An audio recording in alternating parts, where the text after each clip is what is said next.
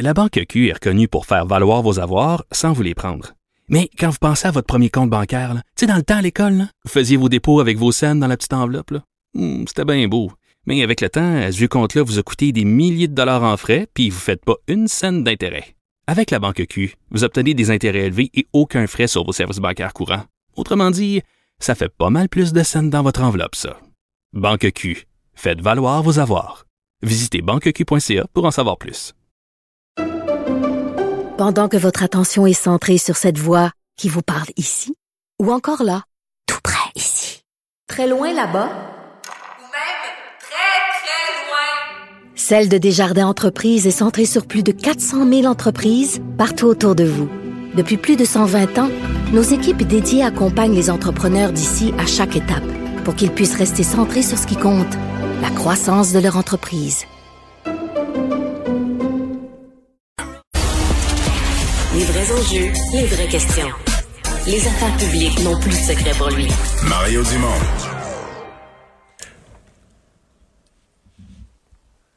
Alors, on va euh, faire notre euh, segment de, de retour de l'actualité en 24 euh, minutes. Alexandre, euh, tu nous parles d'abord de la ministre Geneviève Guilbeault, la ministre de la Sécurité publique. Ouais, qui est allé euh, d'une annonce assez importante là, pour la lutte contre les armes à feu. On sait que l'été Mario a été marqué par des événements violents à répétition là euh, à Montréal. Il se passait pratiquement pas une journée cet été sans qu'il y ait une fusillade, sans qu'on tire de fusil, que ce soit sur des véhicules, dans des fenêtres. Il y a des gens qui ont perdu la vie aussi. Il y a des gens qui ont été gravement blessés. Maintenant, euh, la ministre de la Sécurité publique Geneviève Guilbeault a annoncé aujourd'hui une énième tentative pour lutter contre la prolifération des armes à feu. Maintenant, Là, on parle d'une nouvelle escouade policière mixte euh, qu'on l'a on l'a surnommée en fait parce qu'il y, a- plusieurs noms au fil des ans. Euh, maintenant, l'escouade Centaure, c'est de cette façon-là qu'on va l'appeler. Ça regroupe à peu près tous les corps policiers qui, de près ou de loin, le sont impliqués avec euh, avec les armes à feu, le trafic d'armes, que ce soit la sûreté du Québec ou encore le SPVM là-dessus.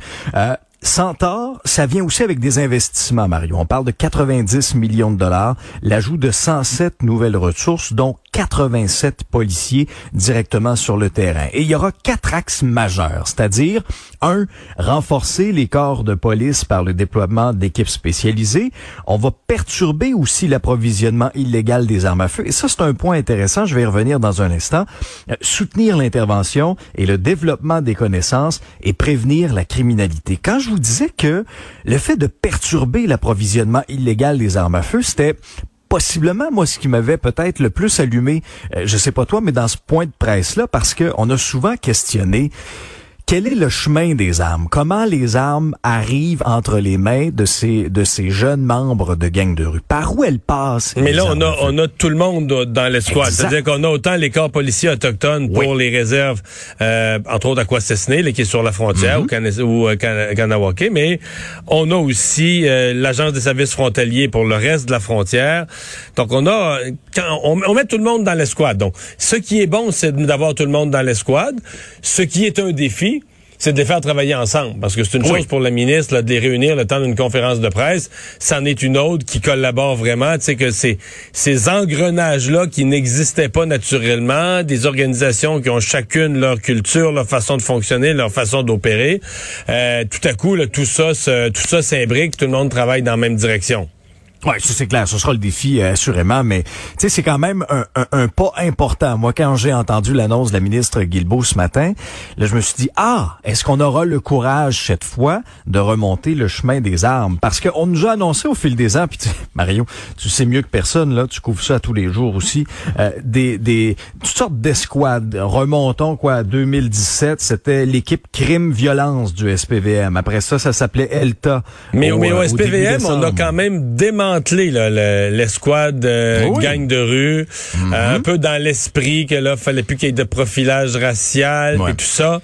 Et les opinions divergent. Mais tout à l'heure, je parlais au président de la fraternité des policiers, lui qui établit un lien quand même. C'est comme si au cours des dernières années, on l'a- les les gangs de rue ont proliféré, euh, mais oui, les armes à feu sont plus disponibles, c'est vrai, c'est un phénomène, l'entrée d'armes à feu par les États-Unis. Mais il y a aussi que les gangs de rue ont eu plus de marge de manœuvre, euh, sentent qu'ils ont le gros bout du bâton, euh, euh, narguent les policiers.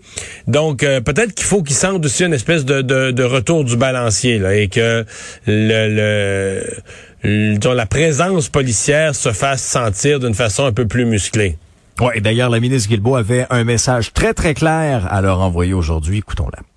Et mon tout dernier message, je l'adresse aux criminels. Je l'adresse à ces membres de gang qui terrorisent nos citoyens en voulant se- se- se battre entre eux, qui terrorisent nos citoyens. Donc, à vous tous qui possédez et utilisez des armes et qui ne devraient pas, où que vous soyez, qui que vous soyez, vous allez trouver nos policiers sur votre chemin. Ouais, je présentais ça ce matin à LCN, puis je me posais la question est-ce que les membres de gang de rue euh, regardent LCN le matin? Oui, je t'ai entendu dire, tu m'as fait sourire. ça, ça me fait penser, tu sais, au gros show là, cet été, là, quand la maire Esplante est sortie, la ministre Guilbeault, t'avais la Sûreté du Québec, le SPVM, qui disait « Attention, on part après vous autres. Eh boy. Oh, Souviens-toi ce qui s'est passé dans les jours suivants. Il y avait à peu près une fusillade par jour avec des incidents violents. Je suis pas certain effectivement que, Non, il y a toute ces gens-là étaient devant la télé. Oui, Puis qui ont dit oh on est terrorisé par les propos ouais. de la ministre. Mais bon, euh, il faut quand même qu'il le soit. là. Il faut quand même qu'ils sentent que le, le party est fini. On espère tous que ce sera le cas pour le pour la sécurité des citoyens tout simplement dans les rues de Montréal. Autre grosse nouvelle euh, aujourd'hui, Mario, c'est tombé en fin d'après-midi. Les évêques catholiques du Canada qui se sont officiellement excusés aux membres des Premières Nations pour toute la souffrance qu'ils ont causée. Là, je vais te donner un cours de communication tout de suite avant d'aller plus loin dans la nouvelle. Quand on veut qu'une nouvelle fasse beaucoup de bruit, qu'elle soit bien couverte, on veut être certain d'avoir un maximum de visibilité. on envoie un communiqué de presse d'un salle de nouvelles le vendredi en fin d'après-midi quand les journalistes ont fini, leurs textes sont déjà écrits, oui, sont, ben en oui, train, ben sont en train de penser ce qu'ils vont faire au chalet en fin de semaine.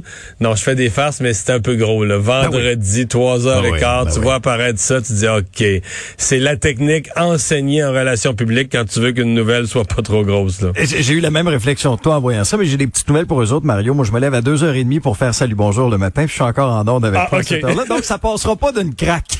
Laisse-moi te le dire qu'on va en parler. Je, je pense que c'est- quand même important là, ce qui se passe là. Euh, les, évêques, les évêques là, ont, ont reconnu, bon, d'une part. là, Remarque que c'est bien, c'est bien qu'il le fasse. là. Le moment euh, soulève des, des Absolument. fait sourciller, mais bon. Ah, là, je suis à la même place que toi là-dessus. Là. Euh, décortiquons ça un petit peu, OK? Ce qui s'est dit. Les évêques, d'une part, ont reconnu les graves abus physiques, psychologiques, émotionnels, spirituels, culturels et sexuels qui ont été commis par des membres de la communauté catholique dans cette déclaration-là. Ils ont exprimé des profonds remords, ont présenté des excuses sans équivoque aux victimes. Et ça, ça fait suite, Mario, à, tout cet été d'horreur, où des centaines de sépultures d'enfants appartenant aux communautés des Premières Nations ont été retrouvées un peu partout, à proximité des différents pensionnats euh, à travers le Canada. Ça avait commencé à, Kamloops, où on avait trouvé 215, euh, 215 dépouilles. À KOSS, 751 sépultures peu plus tard dans l'été. Et ça, ça se poursuit. Là, je faisais le compte, on est à peu près à 1308 tombes là, depuis, euh, depuis le début de cette crise-là cet été. Et, et il y aura une rencontre importante qui arrivera dans quelques semaines, Mario, en décembre, avec le pape, euh, avec le pape François et les vraies excuses attendues comme telles de la communauté autochtone. Je sais pas ce que t'en penses, mais euh, elles viendront peut-être à ce moment-là. Ouais. Et c'est peut-être ce qu'on attend. Du pape lui-même. Exact. Oui. Non, tout ça est tout ça est eh bien. Il fallait que ces excuses arrivent. Je pense qu'elles étaient inévi- inévitables. Je pense que dans tu viens de le résumer là, dans la forme, on fait pas semblant, puis on dit pas, sais comme la fameuse excuse. Si jamais ce que j'ai fait a pu blesser quelqu'un, euh, oui. non non, on s'excuse, on reconnaît les abus physiques, etc., les dommages. Donc mais c'est c'est le moment. Là. Si tu dis, OK, euh, pas, pas, un, ma- pas un mardi matin, euh, non, le vendredi, en- après, même pas le vendredi après dîner, là, le vendredi très avancé dans l'après-midi, c'est une technique connue en relations publiques pour minimiser l'impact d'une nouvelle. Euh, donc, je, je je sais pas pourquoi avoir fait ça. Euh, Ça peut pas être un hasard. Là. Jamais on me convaincra que c'est un hasard. Je sais pas pourquoi avoir fait ça. Pourquoi tant qu'à le faire. euh, à, cette étape-ci, tant qu'à le faire, fais-le. Fais-le, fais-le pleinement. ben, Mais bon, c'est le choix qu'ils ont, euh, c'est le choix qu'ils ont fait. Euh, T'as raison de dire, par exemple, qu'à mon avis, la médiatisation de la rencontre avec le pape, ça va être quand même, ça va être énorme comme moment là. Ah oui, c'est clair. Moi, j'ai vraiment hâte euh, de voir qu'est-ce qui va sortir euh, ultimement de la bouche du pape relativement à tout ça. Est-ce que ce sera des excuses? Parce que le pape François a fait référence à ça, mais avec avec des, des, des, mots très génériques, quoi que ce soit. C'était pas des excuses là, concrètes, là, comme on peut voir aujourd'hui de la part des évêques catholiques du Canada, qui quand même, là, quand on regarde l'histoire, 130 pensionnats pour autochtones au Canada étaient activés entre 1831 et, et 1996, et, et, les communautés religieuses là, y étaient impliquées directement. Ah oui, euh, mais, mais je veux pas, je veux pas les défendre, mais c'est quand même le gouvernement qui allait chercher les enfants dans les communautés et leur remettait là. Ah ben oui, ben oui. il faisait avec la complicité totale de la collectivité de l'État. C'est pas eux qui, qui pas eux qui allaient kidnapper les enfants. C'était une politique gouvernementale, c'était une politique de l'État. Puis on leur remettait les enfants. Mais ça justifie pas les sévices, les abus sexuels, puis tout ça. Mais tout le monde était, dans tout le monde était complice de cette de cette opération un deuxième développement, Mario, dans un, gros dossier qui retenait l'attention, c'est euh, l'histoire Huawei et de sa directrice financière Meng Wanzhou. Il y a eu accord entre Washington et Huawei pour un retour en Chine de sa directrice financière, puis c'est un retour en Chine imminent. Je t'entendais parler avec le Tassé. Euh, on parle d'heure. Oui, elle, elle devrait prendre l'avion pour la Chine demain. Ouais, samedi. Exact. Donc, euh, la justice américaine qui a entériné aujourd'hui cet accord, un accord qui est scellé d'abord entre, entre Washington et le géant chinois, qui va permettre donc à, Meng Wanzhou de rentrer en Chine contre un report jusqu'à la fin de 2022 des poursuites engagées contre elle, notamment pour fraude bancaire. Donc, c'est une juge du tribunal fédéral de Brooklyn qui a accepté l'accord qui a été passé entre le ministère de la Justice américain et les avocats de Meng Wanzhou euh, relativement à tout ça. On sait qu'elle était euh, depuis près de, de, trois ans en résidence surveillée au Canada et que la justice américaine voulait juger ultimement cette femme-là sur son sol. Donc là, il y a un représentant du ministère de la Justice qui a proposé devant le tribunal à New York de reporter jusqu'au 1er décembre 2022, donc quatre ans après l'arrestation de Meng Wanzhou, les poursuites engagées, notamment pour complot en vue de commettre une fraude bancaire. Maintenant, si cet accord-là n'est pas contesté, Mario, ou rompu d'ici cette date butoir du 1er décembre 2022, 2022, ben, les poursuites seront abandonnées. Alors, c'est particulier. Et, l'espèce de jeu d'échecs que j'ai bien hâte Oui, c'est étonnant. Disons que ça donne l'impression qu'il y a eu une entente politique ben, euh, au-delà de la justice, alors que depuis le début, on disait, ben ici en Amérique du Nord, nous, euh, c'est on mélange pas la politique et la justice. Disons que ça donne... Ben, remarque que le gouvernement canadien doit être énormément soulagé. Là. Ça règle pas ben tous nos problèmes avec la Chine, mais le gouvernement canadien quand même, euh, et ça permet d'aborder sous un autre angle tout le dossier des deux Michael, de la libération des deux Michael. Ouais, et quand je faisais référence à cette espèce de, jeu d'échecs là qui va se jouer et, qui est peut-être même déjà joué, c'est clair que là les yeux du monde vont se porter vers les deux Michael qui ont été arrêtés, emprisonnés dans des conditions épouvantables du côté de la Chine. On disait non non non, ça n'a rien à voir, c'est pas une monnaie d'échange, c'est pas un lien de cause à effet. Or, on s'aperçoit Mario que si les deux Michael sont libérés incessamment ou que leurs conditions de détention s'améliorent vers une libération, ben, faut pas prendre les jambes des caves non plus. Tout savoir en 24 minutes. Le climat est à l'honneur aussi euh, aujourd'hui. Il y a des milliers de personnes qui ont défilé dans les rues de Montréal dans le cadre de ces manifestations pour le climat qui se déroulaient un peu partout à travers le monde, mais dans plusieurs grandes villes du Québec euh, également. Les manifestants qui s'étaient rassemblés à 13 heures devant le monument Sir Georges-Étienne Cartier, c'est au pied du Mont-Royal, pour ensuite se diriger vers les locaux de la GRC, toujours à, à Montréal. Il y a plusieurs associations étudiantes d'ailleurs qui avaient voté une fameuse journée de grève pour participer à cette marche-là. Ils étaient tout près de 100 un peu partout au, Québec. Et ce mouvement-là s'inscrit en lignée avec la grève climatique initiée par Greta Thunberg qui avait marché avec près de, de 300 000 personnes à Montréal. C'était en 2019. À Québec, il y a eu des manifestations euh, également dans les rues, euh, plusieurs milliers de personnes pour souligner l'urgence climatique, de demander aussi au gouvernement d'agir pour le bien-être des générations futures et surtout pour dénoncer aussi le troisième lien. Il y a plusieurs politiciens qui se sont collés euh, sur ces manifestations-là. Certains ont été mieux accueillis que d'autres. certains, ça a été plus difficile, notamment pour le maire Coder à Montréal. Mais la question de fond là-dedans, Mario, c'est est-ce que, est-ce que ce que les manifestants réclament, est-ce que c'est réaliste comme cible et comme objectif? Ben, c'est une marche, hein. C'est pas comme euh, oui. euh, je pense que ces, manifestants veulent faire entendre un message général sur la question du, climat, euh, ce qui est bien. Mais euh, bon, euh, évidemment, ceux, ceux parmi eux qui supportent les, les mouvements ou les politiques environnementales les plus radicales, euh, est-ce que c'est réaliste? Tout est réaliste. Mais pour donner un ordre de grandeur de ce qu'ils voudraient comme changement dans nos vies, faut se rapporter à la première vague là, de la COVID, quand tout était arrêté, les avions cloués au sol, plus personne voyage, les gens n'allaient pas travailler, on restait tous chez nous. Et quand les données sur le climat pour cette période-là sont, sont sorties, les données sur nos émissions de gaz à effet de serre, on n'en faisait pas encore assez, semble-t-il. Donc, ça donne une idée de si on voulait atteindre, par exemple, d'ici euh, d'ici 2030, des cibles très, très, très ambitieuses, de genre réduire de 50% nos émissions. Mais là, oublie ça, là. Les avions, euh, les avions, les motoneiges, les motos, euh, même les automobiles. Il faut changer complètement nos vies, mais en commençant les voyages, on oublie ça. On reste chacun chez nous. Euh, et, etc., etc.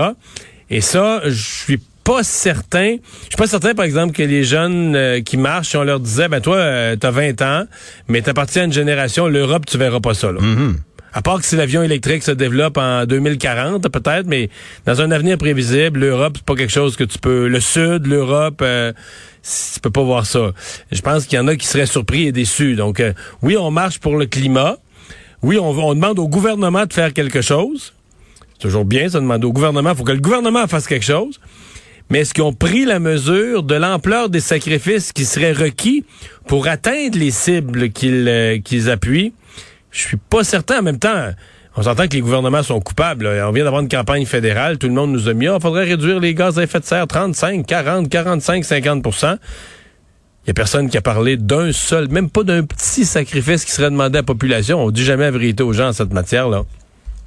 Donc Mario, d'une part, on a on a manifesté pour le climat, mais il y, a aussi plusieurs euh, travailleurs et travailleuses de CPE qui sont descendus dans les rues Oui, aujourd'hui. avait, il y avait deux manifestations en parallèle aujourd'hui, deux causes de manifestations. Oui, en fait. oui, ah, non, non, c'est ça. Effectivement, il y avait du monde dans les rues. Euh, et ça a été un certain casse-tête là, pour des parents. C'était jour de grève dans des CPE à travers du Québec. C'était à peu près 11 000 euh, travailleuses et travailleurs des centres de la petite enfance qui entamaient leur cycle de 10 jours de grève. C'était la première journée. Il y en aura neuf autres. On nous dit, pour pas écœurer les parents, que les autres journées de grève aussi vont être annoncées euh, d'avance pour permettre aux familles de se réorganiser. Euh, à Montréal, ça s'est fait notamment cet avant-midi, cette manifestation. On sait que le mandat de grève a été adopté il y a quelques jours, alors que 97 des membres ont appuyé cette motion-là. Et, et j'entendais différents commentaires. Et là, ça a un peu l'effet boule de neige. Souviens-toi, Lorsqu'on a euh, rehaussé les conditions de travail des préposés aux bénéficiaires, là, il y a quelques mois, pour essayer de donner un, donner un coup puis à engager des gens, là, il y a d'autres corps de métier qui ont dit, un instant, là, ben nous aussi, on mérite des augmentations. Et là, bon, grosse annonce dans le réseau de la santé hier, à plus d'un milliard en primes et tout et tout pour les pour les infirmières, pour ramener également des infirmières qui étaient passées au privé, les ramener au public. Et là, on entendait aussi des commentaires de ces travailleuses de CPE disaient, ben nous aussi, on mérite des augmentations. Nous aussi, on mérite des primes. Nous aussi, on a été frappés par la COVID. Ouais. Mais hier, je posais la question euh, vraiment là, euh, comme ça à la présidente du Conseil du Trésor. là. Est-ce qu'elle s'attend d'être euh, face à des demandes multiples de de primes, puis là, pour, pour recruter des gens, il faut augmenter, il faut augmenter le salaire. Et elle répondait pas directement, mais c'est un phénomène qu'on risque de vivre. Et tu sais qu'une des choses, si le gouvernement, euh, bon, si on accorde à tout le monde là, des hausses salariales considérables, euh, entre autres dans le secteur public, ben, faut bien voir c'est quoi la conséquence. Là. C'est, tu tu vas te retrouver avec de l'inflation. Dire, c'est, inévitable. Euh, une des choses qui crée l'inflation, c'est une augmentation générale des salaires. Donc, on est là-dedans. Mais il y a de la pénurie de main-d'œuvre aussi dans le secteur privé. Donc, il va y avoir une compétition de plus en plus là, pour le pour le recrutement. Et le gouvernement, pour convaincre des gens d'aller dans ces secteurs, va devoir se euh, ben oui, il va devoir euh, être euh, offrir des salaires compétitifs. Mais là, on est quand quand tu pars dans une série de, de on va dire de primes, euh, attends-toi, parce que tout le monde va vouloir sa prime et c'est c'est la dynamique dans laquelle le gouvernement est engagé. Le point sur la COVID-19, euh, Mario, Oui. le bilan aujourd'hui fait état de 701 nouveaux cas, deux décès supplémentaires. Et moi, ce qui me marquait, c'est au niveau des, des hospitalisations. Là, quand tu regardes ça, bon, au net, tu as 15 hospitalisations de plus, mais quand on décortique les chiffres, c'est 50 nouvelles entrées, 35 sorties. C'est vraiment quand on regarde je ça, c'est la plus rien, grosse, c'est la plus grosse journée Oui. d'entrée à l'hôpital, là, 50. mémoire. ouais, ouais, ouais. Ouais, de, de de- de mémoire, moi la quatrième vague, là, pas, je parle Oui, pas des autres vagues, mais Non, de la non, non, quatrième vague, ouais. Non, non, c'est clair. Et, et encore une fois, majoritairement, quand on regarde là, depuis le début, euh, c'est beaucoup des non-vaccinés. Aux soins intensifs, vois-tu une personne de plus euh, au net, mais 10 nouvelles entrées, 9 sorties. Et, et ce qui a marqué la journée au niveau de la COVID, c'est cette directive. On revient en arrière. Euh, le port du masque va redevenir obligatoire dans les aires communes pour les résidents de certaines RPA du Québec. Ça entre en vigueur le 27 septembre. Ça va toucher Montréal, Laval, la Naudière, les Laurentides, la Montérégie, la Mauricie, le centre du Québec, l'Estrie, l'Outaouais et certaines MRC de Chaudière-Appalaches. Donc, il y a quand même une bonne partie du Québec. C'est le ministère de la Santé qui a pris cette décision-là après une recommandation des autorités de santé publique. Donc, les résidents vont devoir porter le masque quand ils se déplacent dans la RPA, quand ils utilisent l'ascenseur, dans les espaces communs intérieurs également. Ça a été annoncé aujourd'hui. toute la question des résidences pour aînés, bon, ça va de soi, là, on veut pas revoir, on, avec ce qu'on a vécu, on veut pas revoir des, des éclosions. Euh, on prend des précautions et c'est correct. Les, euh, les gens, bon, les gens sont très, très, très, très fortement vaccinés dans ces résidences-là. Dans le personnel, il reste du, du travail à faire, il reste un, euh, un certain pourcentage de gens qui sont pas vaccinés. Or, euh, quand on regarde ce qui se passe ailleurs, c'est certain que surtout les personnes plus âgées, mais vraiment plus malades, plus faibles, euh, la protection vaccinale baisse avec le temps. Là. Nous, on a donné deux doses quand même éloignées l'une de l'autre. La deuxième dose, euh, genre mois d'avril, donc ça fait Ouais. pas encore, ça fait encore quoi, quatre mois. c'est- Mais quand on va arriver au si, si je me fie à ce qu'on voit, par exemple en Israël ou aux États-Unis, quand on arrive au sixième mois, ça. sept- septième mois, oups, là tout à Ça coup, tu- diminue, là. oui, tu vois réapparaître dans des centres où il y a beaucoup d'aînés fragiles. là, tu vois réapparaître des cas. Pas autant que la première vague, mais t'en vois réapparaître euh, ici et là. Donc, ça va soulever aussi euh, ici, à mon avis, la question de la troisième dose. Aux États-Unis, là, il, aujourd'hui, le président Biden encourageait les, encourageait les gens à la, la prendre. Pas, pas tout le monde qui est admissible, les gens du troisième âge, mais euh, au moins pour les résidents des CHSLD, les gens plus, euh, les gens plus hypothéqués du système immunitaire, je pense qu'on va, on, on va arriver là nous aussi, là, troisième dose euh, systématique. Ouais. Un petit mot en terminant, Mario, sur euh, ce qui s'est dit à l'Assemblée nationale aujourd'hui entre la députée libérale critique en éducation, Marois et le ministre Jean-François Roberge. Donc, selon Marois Ritski, c'est quand même toute une déclaration, là, euh, il est toujours en poste comme ministre uniquement parce qu'il est un homme, parce qu'il appartient au Boys Club de la CAQ. C'est une attaque personnelle et basse qu'a dénoncé Jean-François Roberge. Ultimement, il avait convié le ministre de l'Éducation et de vote deux heures à propos de son bilan. Et Madame Risky donne une très mauvaise note au ministre de l'Éducation pour sa gestion du réseau